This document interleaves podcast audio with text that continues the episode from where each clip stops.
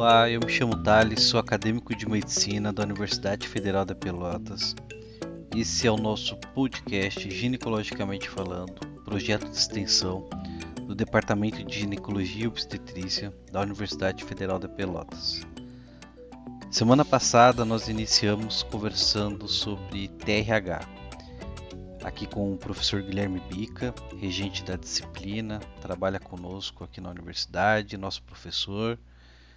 E hoje vamos dar sequência uh, nas perguntas e respostas sobre terapia de reposição hormonal. Então, boa noite a vocês, boa noite a todos, boa noite, professor. Valeu, Thales. Aí, pessoal. Professor, então a primeira pergunta de hoje seria quais são as indicações para a terapia de reposição hormonal? As indicações clássicas, tá? As indicações clássicas seriam o tratamento, as clássicas, tá, Thales? Isso é o do livro, certo. tá?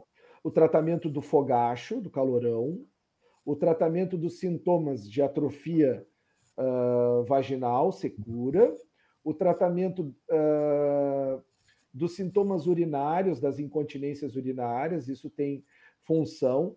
Ela não é indicada primariamente, a gente pode chegar, eu acho que provavelmente no chat vai ter, como prevenção de eventos cardiovasculares, eu acho que a gente tem que chegar nessa, nessa, nesse ponto, a gente vai conversar a respeito disso, tá?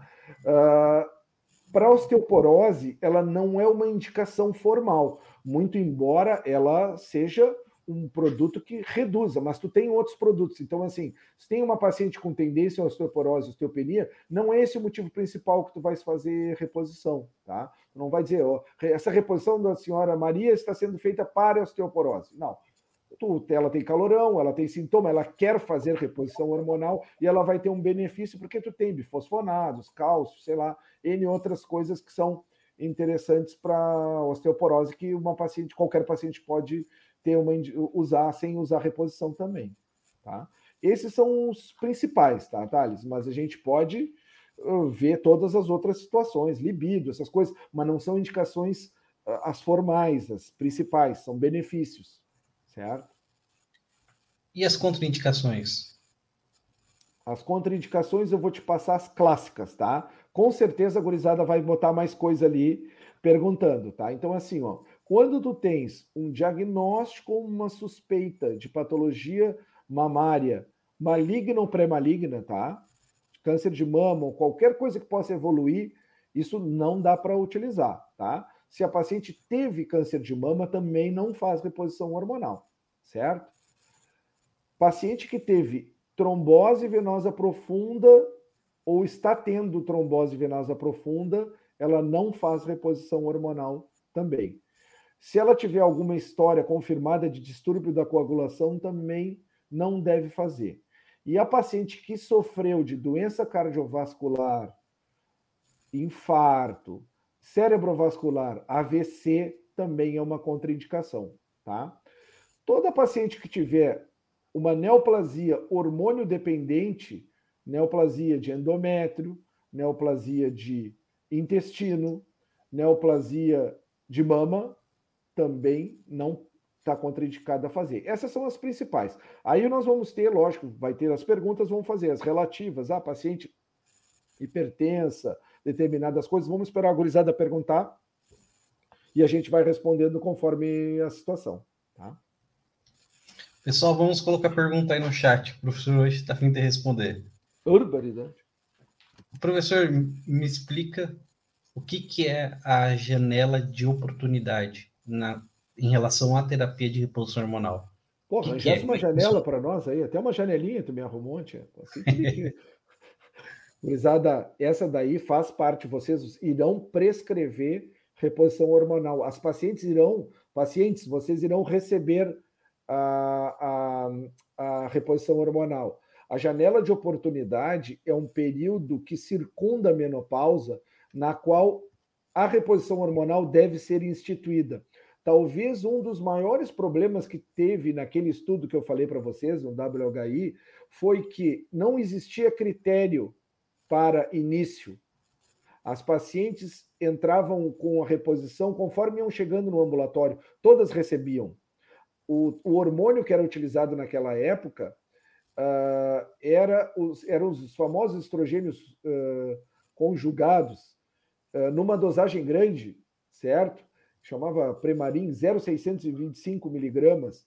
A progesterona era medroxiprogesterona, também uma progesterona menos elaborada, certo? E a idade da paciente era a idade que chegasse. Não interessava se a paciente era uh, tinha 70 anos de idade, se ela tinha sintoma ou não, todo mundo recebia. E aí começou a dar problema. Essas pacientes, elas não, muitas delas, tanto que a idade média do WHI era de 63,5 anos, as pacientes. Então, as pacientes estavam em pós-menopausa tardia. Nisso daí, elas já tinham, porque o estrogênio, o estradiol, ele, é um, ele dá um fator protetor uh, cardiovascular. As pacientes infartam bem menos enquanto estão uh, menstruando, enquanto não estão na menopausa. E a partir do momento que entram em menopausa, que cessa a proteção do estrínica, elas começam a infartar igual os homens, certo?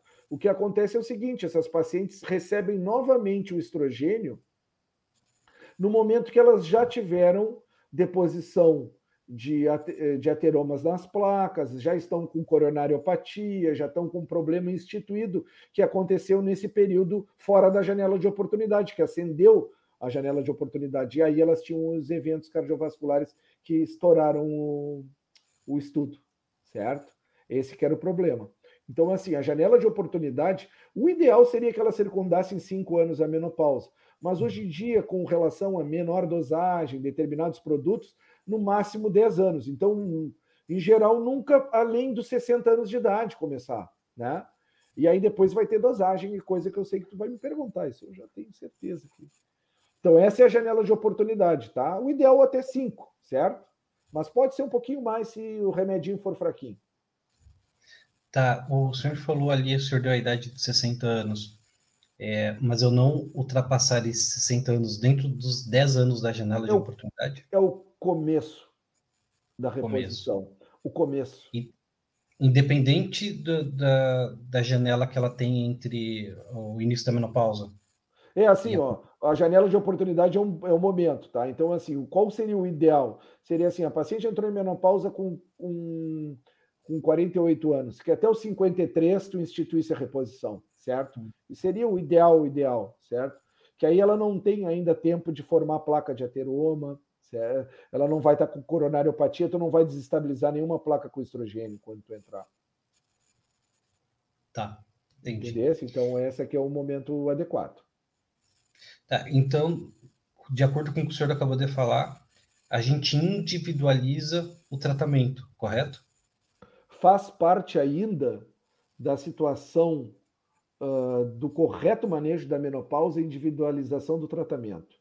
Então, assim, Tu vais usar a medicação mais elaborada, mais adequada para paciente, a via mais adequada de administração, a gente vai chegar lá, a dosagem mais adequada, que seria a menor dosagem possível para tu ter o efeito, certo? Então, assim, tu está querendo corrigir fogacho, né?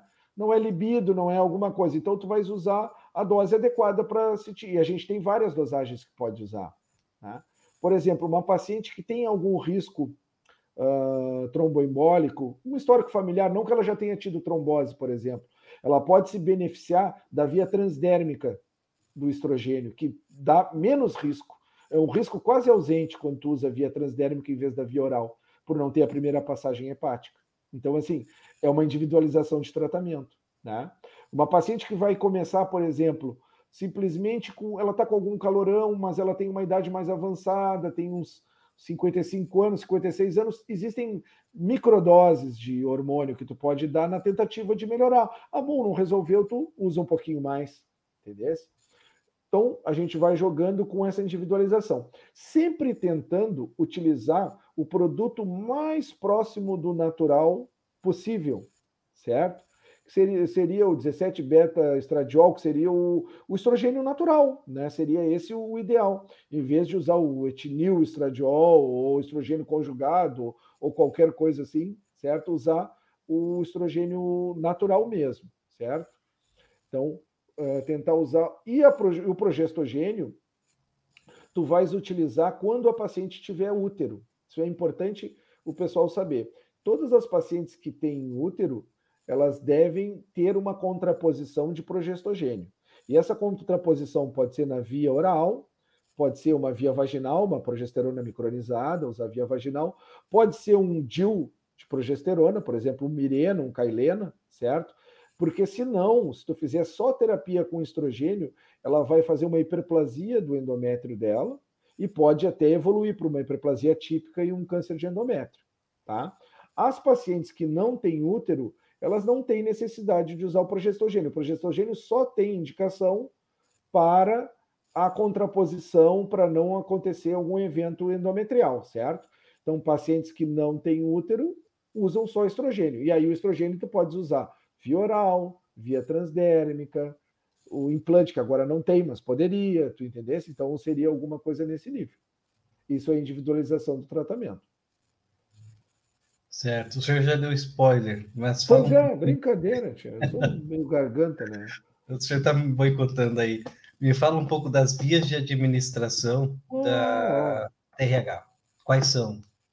Então, são as vias. Ali tem. É, bom, o pessoal no, do podcast não vai escutar. Então, assim, tu podes usar via transdérmica, que ela pode ser tanto um gelzinho de passar na pele, quanto um adesivo que a paciente troca uma ou duas vezes por semana, tá?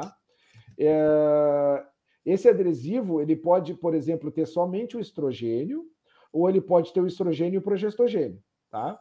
Tu podes usar via oral, na qual tu tens os dois combinados, estrogênio e progestogênio, em geral, no mesmo comprimido, na mesma cápsula, tá? Pode usar via vaginal, que muitas vezes vocês vão ver que às vezes vocês usam no ambulatório para as pacientes que têm secura vaginal, né? E usam só vaginal. Às vezes tem um produto vaginal que ele fica só, só na vagina, ele não absorve absolutamente nada. E tem outro que a gente usa que absorve muito pouco também. Certo? Pode ser uh, como o, o implante uh, intrauterino, que seria só para o progestogênio, o, o Mirena, o Kailena, né? E mais ou menos são esses aí. Né? O injetável que a gente não, não utiliza tanto, né? É mais como anticoncepção que a gente tem injetável, né? Como reposição a gente não tem. Tá, o senhor falou assim a respeito das vias. Me conta um pouco, professor, sobre as doses. O senhor, na pergunta, na antepenúltima, o senhor falou um pouquinho, mas é, seja um pouquinho mais específico em relação às doses da TRH. Como é que funciona? Na verdade, como tu tem vários produtos, fica mais complexo te passar a dosagem de cada um mas tu sempre tenta utilizar a menor dosagem e a via mais adequada, certo? Então, assim, uh, exceto, Thales, que é importante tu saber, na menopausa precoce, tá?